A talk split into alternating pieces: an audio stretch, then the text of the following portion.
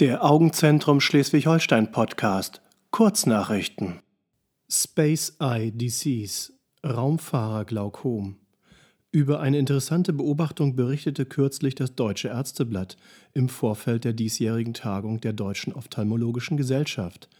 Bei Raumflügen wird bei Astronauten eine Schwellung des Sehnervenkopfes beobachtet.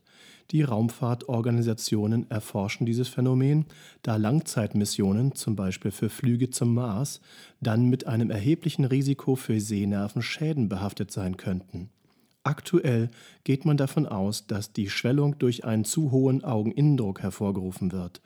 Auf der Erde hat man mit gesunden Probanden durch Kopftieflagerung versucht, ähnliche Bedingungen nachzustellen.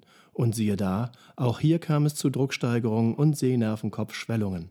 Aus diesen Beobachtungen stellt sich nun die Frage, ob eine Kopfhochlagerung, also das Gegenteil, für Glaukomerkrankte ein Vorteil sein kann.